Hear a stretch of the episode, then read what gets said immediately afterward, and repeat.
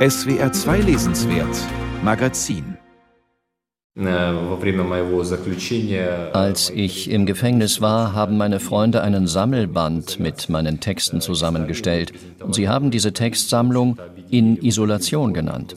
Zu dieser Zeit war ich tatsächlich in Isolation im Geheimgefängnis in Donetsk. Stanislav Assejew ist eine junge Stimme der ukrainischen Literatur und eine sehr ungewöhnliche noch dazu.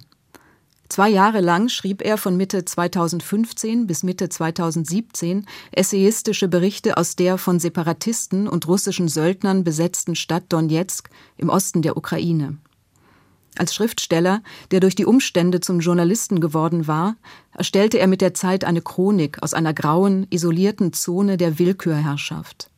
Ende 2020 hat der kleine Berliner Verlag Fototapeta seine Texte auch auf Deutsch veröffentlicht.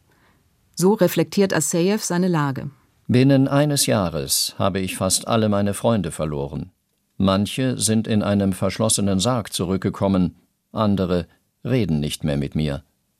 Ähnlich ist es mit meinen Verwandten und Angehörigen. Ich schweige um des lieben Friedens willen. Ich bin nicht der Einzige, der zu einem Schatten in der eigenen Stadt geworden ist und seine Gedanken über den Krieg nicht mehr frei äußern kann. In kurzen Prosastücken porträtiert Assejew Menschen, beschreibt Situationen, analysiert die philosophischen und humanitären Hintergründe des Krieges in seiner Heimatstadt. Diese Schilderungen gehen über Kriegsreportagen weit hinaus und entwickeln einen ganz eigenen, lakonischen Sound. Meine philosophischen Studien haben diese Texte geprägt. In jedem Stück habe ich allgemeingültige Fragen gestellt, mit denen sich Menschen beschäftigen müssen, wenn sie sich im Krieg oder in existenziellen Grenzsituationen befinden. Ich habe versucht, in meinen Texten Antworten auf diese Fragen zu suchen. Auch der im deutschsprachigen Raum bekannte Schriftsteller Serhi Jadan schreibt in seinen letzten Büchern über den Krieg in seiner Heimat. Offenbar gibt es in der Ukraine das Bedürfnis, den hybriden Krieg an der Ostgrenze des Landes zu ergründen und literarisch zu bearbeiten. Die Kiewer Verlegerin Katharina Mischenko schlägt mit ihrem Verlag Medusa andere Wege ein, wenn sie sich mit ihrem jungen Staat beschäftigt. Sie will den literarischen Blick über die eigenen Landesgrenzen hinaus erweitern. Es gibt interessante Autoren und Menschen, die den ukrainischen Kontext äh, interessant beschreiben, aber nicht immer imstande sind, die Ukraine auf der Weltkarte zu platzieren und mit einer gewissen Sensibilität für andere Länder, Prozesse, politische Prozesse. Der Verlag Medusa setzt auf Sachbücher, meist Übersetzungen aus dem Englischen oder Deutschen. Eines der ambitioniertesten Projekte ist zum Beispiel die ukrainische Übersetzung von Timothy Snyders Holocaust-Buch Black Earth. Zum Interview im Café in der ukrainischen Hauptstadt Kiew bringt Katharina Mischenko eine Auswahl aktueller Publikationen mit, darunter ein alternativer Kiew-Stadtführer und eine ukrainische Übersetzung des Essaybandes Rebellische Städte von dem marxistischen Geographen David Harvey. Und die Urbanisten sind total glücklich, dass dieses Buch erschienen ist und es wird viel diskutiert. In Harveys Buch geht es um das Recht auf Stadt, nicht nur für Reiche. Und um zivilgesellschaftliche Bewegungen, die für dieses Recht eintreten. So gesehen ist auch Kiew eine rebellische Stadt. Die monatelange Besetzung des zentralen Platzes Maidan ist gerade einmal sieben Jahre her. Heute bestimmen Baukräne, Baustellen und Verkehrschaos das Bild. In den Randbezirken schießen Wohnanlagen für tausende Einwohner in die Höhe, auch in Form von gated communities, zu denen nur die Bewohnerinnen und Bewohner Zutritt haben. Hier richtet sich die obere Mittelschicht der Stadt in ihrer wachsenden sozialen Nische ein. Katharina Mischenko sieht die Entwicklung skeptisch. Es gibt jetzt auch viel Interesse für die Stadt.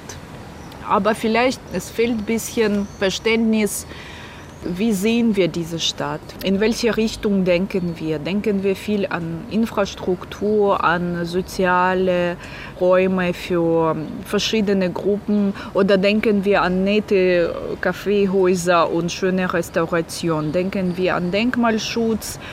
und Attraktivität für Touristen, was auch wichtig ist, oder denken wir an behinderte Menschen, äh, Kinder, an Obdachlose letztendlich.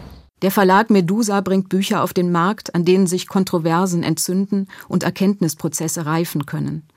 Dass solche Übersetzungen fremdsprachiger Literatur ins Ukrainische ermöglicht werden, ist eine positive Entwicklung, meint Maxim Melnik. Seit einigen Jahren organisiert der Kulturvermittler das internationale Literaturfestival in Odessa, eines von vier großen Literaturfestivals des Landes. Also nach dem Maidan wurden viele kulturelle Institutionen gegründet, ja, die die ukrainische Kultur unterstützen sollten.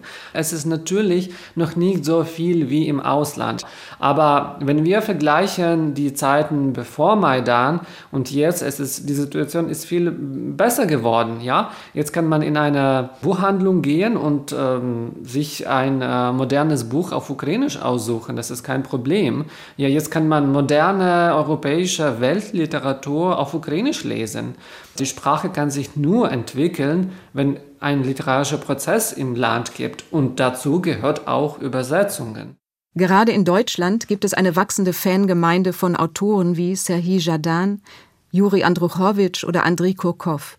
Auffällig ist, dass vermehrt die Werke jüngerer ukrainischer Autorinnen in deutschen Buchhandlungen zu finden sind, Autorinnen, die oft wunderbar Deutsch sprechen und daher gerne zu Lesungen eingeladen werden. Ja, sie sind einfach begabte junge Leute, die also das Leben von Osteuropa äh, gut schildern können. Und das interessiert wahrscheinlich die Leute hier im Westen. Sie sind die Mittlerinnen geworden von dieser Kultur. Zwei dieser Mittlerinnen sind die Bachmann-Preisträgerin Tanja Maljatschuk, die seit 2011 in Wien lebt, und Natalka Snjadanko, die unter anderem Günter Grass ins Ukrainische übersetzt hat.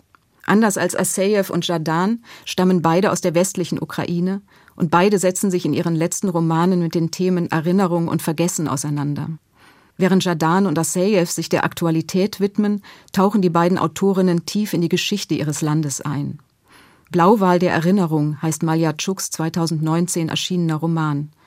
Snjadankos 2021 auf Deutsch publiziertes Buch trägt den Titel Der Erzherzog, der den Schwarzmarkt regierte, Matrosen liebte und mein Großvater wurde. Woher kommt dieses Interesse an der Vergangenheit? Maxim Melnik. Wir haben in diesem Diskurs noch sehr, sehr viele Lücken einzufüllen, um überhaupt unsere ukrainische Identität zu finden. Die ist noch im Prozess. Und die Literaten helfen uns, diese Identität zu finden. Maljatschuk und Snjadanko verbinden fantasievoll und unterhaltsam die habsburgische Vergangenheit und den Kampf um die Unabhängigkeit der Ukraine mit den Lebensgeschichten ihrer Protagonistinnen. Kriege, Revolutionen, Umstürze kontrastieren mit weiblicher, sowjetischer und postsowjetischer Sozialisierung, Mutterschaft und Identitätskrisen. Über all dem schwebt, wie auch bei Aseyev und dem intellektuellen Projekt der Verlegerin Mischenko, die Frage, was bedeutet es heute, ukrainisch zu sein? Auf weitere Produkte dieser ukrainischen Selbsterkundung dürfen wir gespannt sein.